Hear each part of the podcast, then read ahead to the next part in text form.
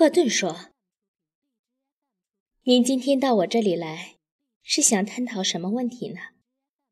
大方苦笑：“贺老师，很长一段时间不见了，您怎么把我忘了？生分起来呢，连我是什么问题都不知道。”赫顿心里说：“我怎么能把你忘了？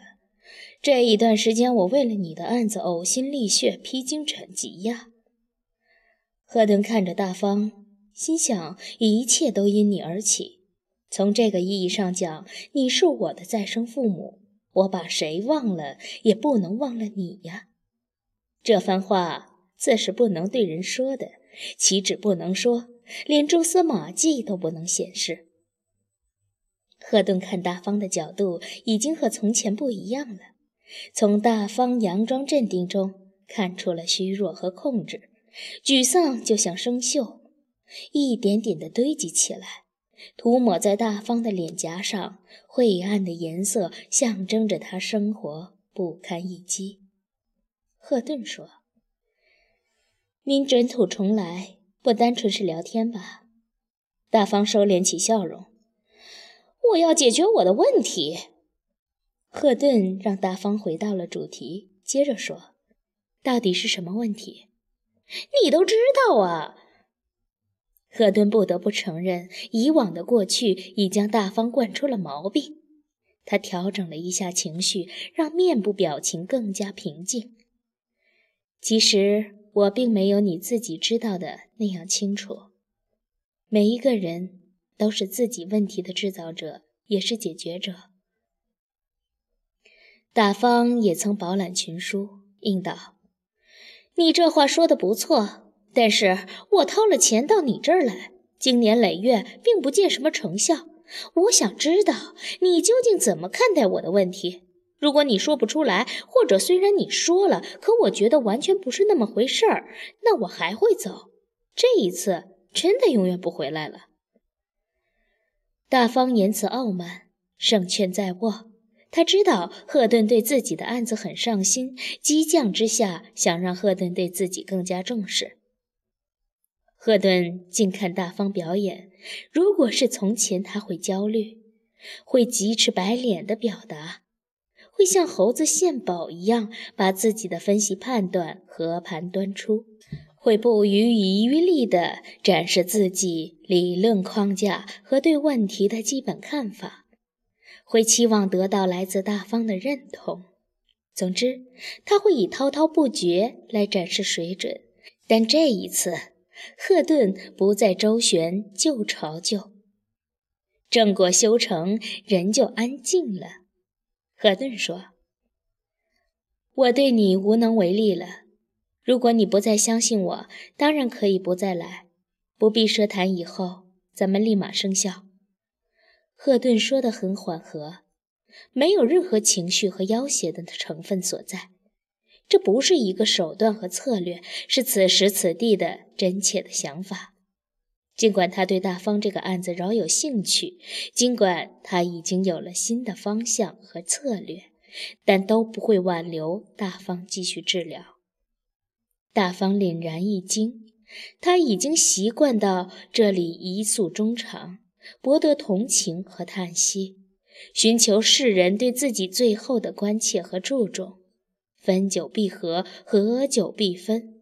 现在突然风一吹，说没就没了，如何是好呢？大方哭丧着脸道：“贺老师，你烦我了？没？那你对我黔驴技穷了？也不是，老松使坏了。”没有，我最近没有看见过他。那为什么呀？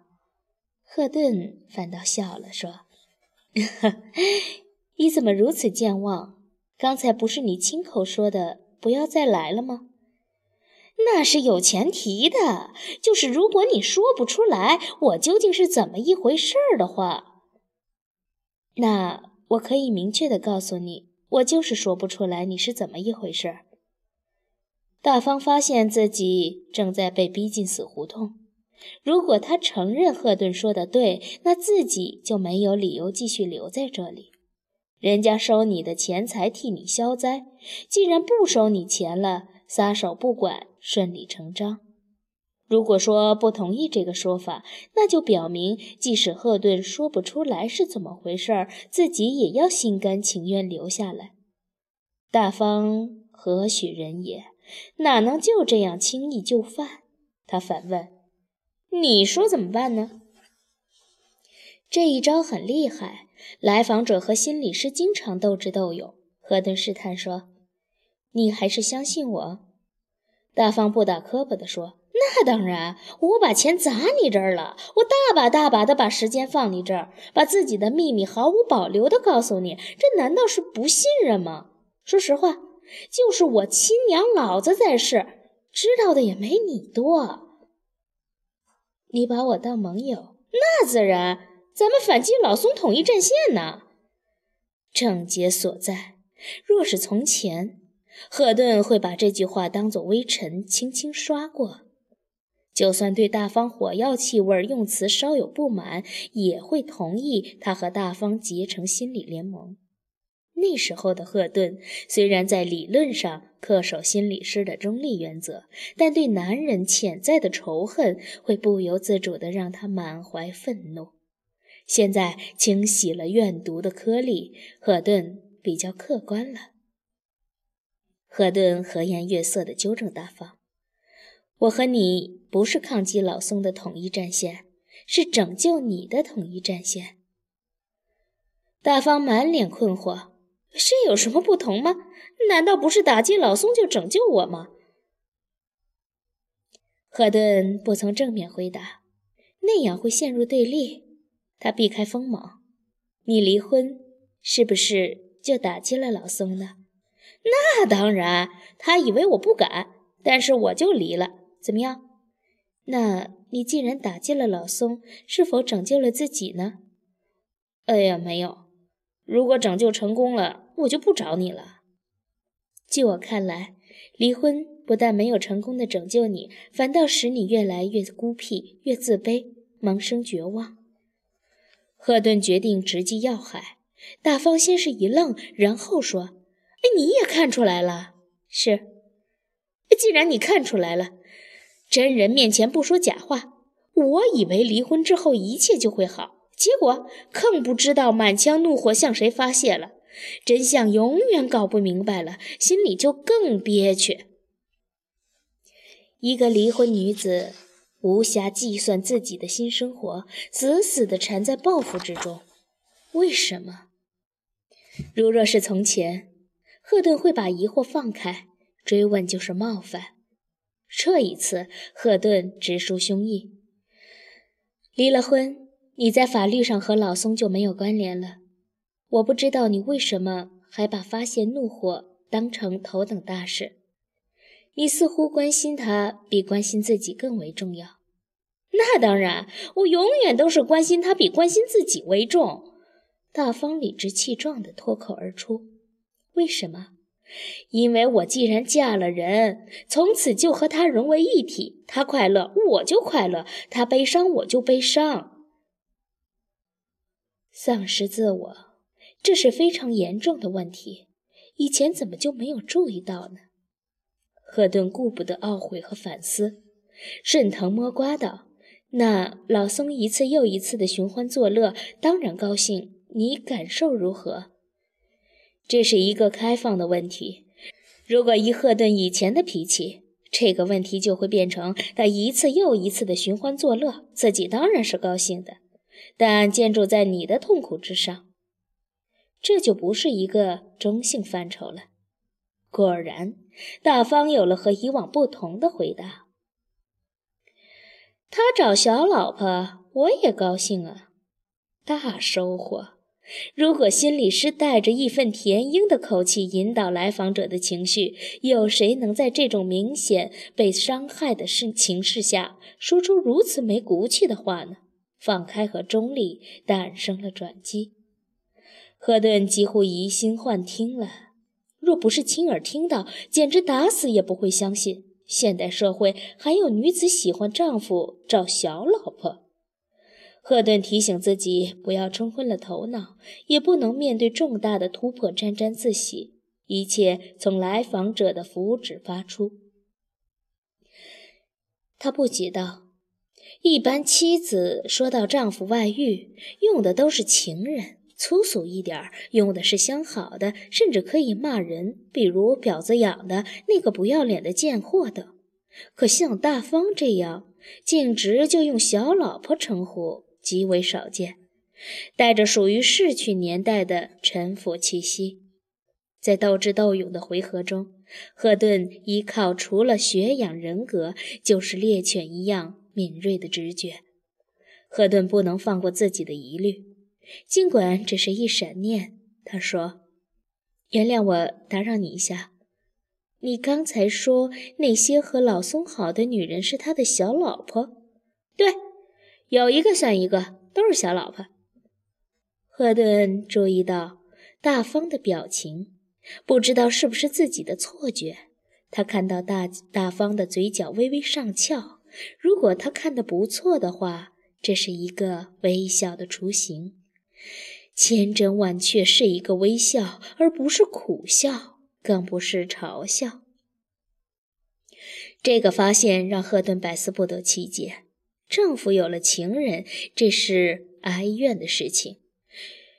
以往陈述中，大方也一直咬牙切齿。如今为什么有了瞬间笑容？是自己眼花缭乱，还是以往粗心大意呢？赫顿不敢怠慢，只是再次验证自己的发现，说：“小老婆的事儿，你真的很高兴？要说气，那肯定有。”不过我还是高兴的。哦，晕倒！赫顿近在咫尺，这一次听得千真万确。他不由得怒火中烧，说：“你既然高兴，那你干嘛还要离婚？”大方恶狠狠地说：“这还不是你的要说的？离了婚有什么好的？我连大老婆都当不成了！天哪，引火烧身，倒打一耙，好心当成了驴肝肺。”赫顿。愤而起立，摔门而去。大方也起身就走，对工作人员说：“退钱。”晚上，赫顿彻夜不眠，这样的效果始料不及，并不后悔，只觉得有一个方向没有好好的把握。大方提到了大老婆、小老婆，在大方的字典里，它们意味着什么呢？又掩藏着什么呢？混沌不明，大方，你会不会再来呢？如果不来，赫顿也不再认为这是一个不可饶恕的失败。他曾经由于自身的不完美，特立独行，做一个完美主义者。现在，他决定允许自己失败和遗憾，就像在医院里会有病死率一样，心理医生也会有未来访者的死亡率。那不是心理的耻辱，只是一个不以人们主观意志为转移的规律。这个道理很简单，认识他却需要很久。只有简单平凡的盐才能止住腐烂。很晚了，百万福还没有回来。虽然只是说上楼下走几步，但他执拗地留在诊所等候电话。赫顿已经朦朦胧胧的入睡了。百万福回来，推醒赫顿说：“哎，我送你个礼物。”赫顿是个喜欢礼物的人，惺忪睡眼，四处张望，说：“又不逢年过节的，好像也不是谁生日，送什么礼物啊？”看到百万福两手空空，你骗人啊！百万福说：“我不骗你，真有礼物。我刚才。”约到了大方，又查了你的时间安排，约他明天下午三点来。赫顿一下子睡意全消，说：“是他打来的，正是。这么晚了，我知道你在意他，他若来，决定很可能就在深更半夜时分做出。此念一起啊，他肯定打电话来。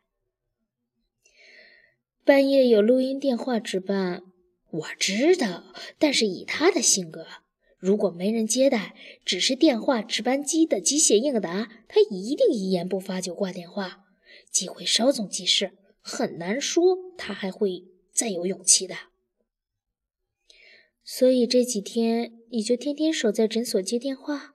是啊，守株待兔嘛，有收获了吧？谢谢你的礼物。其实这件礼物是你自己送自己的。你的诚意让大方终于来了。说不清这是赫顿和大方的第多少次见面了。大方的气焰不再那么嚣张，怯生生地说：“你还愿意见我？谢谢你的信任。除了你，我真不知道找谁了。其实有一个人永远和你在一起。谁？我怎么不知道？你自己。”你这是耍我！所有的人都跟自己在一起，并不一定。很多人是分裂的，比如说你。大方冷笑道：“你的意思是我得了精神分裂症？那是精神科医生的事儿，我并没有这样说。但这并不表明你照此发展下去就一定不会感染此疾。”大方又问。危言耸听，证据呢？作为你的心理师，我已经烦了。把切身的感觉说出来是一招险棋，虽然它是实话。大方并没有恼羞成怒，反倒碰到了知己，说：“你以为我就不烦吗？我比你更烦。好事儿，还你幸灾乐祸吧？心理师不应该这样啊，要有阶级感情。”咱俩一个起了烦，怎么是好事儿？物极必反，才会寻求改变。我一直寻求改变，否则我不会厚着脸皮又到你这儿来。因为你想改变，我才和你在一起。大方向是一致的。那从哪儿改变？从你脸上的笑容。笑容？我一半老徐娘，现在又成了寡妇。怎么会有笑容？赫顿不慌不忙地拿起一面镜子说：“我也很奇怪，当你说到大小老婆的时候，你脸上就出现了笑容。”大方真的拿过镜子照了照，那不可能的。赫顿不急于纠正他，说：“当你提到小老婆的时候，你想到了谁？”我想到那些甘当小老婆的女人呗。赫顿的眼光如同雷达，窥视着大方的面庞。在说到女人的同时，他看到大方的面色猛然幽气，好像在追思什么。上一次放掉了非常关键而费解的转折，这一次万不能让他溜走了。除了那些女人，你还想到了谁？大方沉吟不语，突然泪水涌上了眼帘，这使他那浮肿的眼泡水光四溅。我想起了一个人，谁？大方呜咽起来，捂着脸。我不能说。我猜，如果说出来会让你更痛苦。可是，如果你想改变，就要尝试着说。大方像个小女孩一样仰着头说：“一定要说吗？一定，说出来他就没有魔力了。”大方好像下了极大的决心，哆嗦着嘴皮子说：“那个人是，是我的母亲。”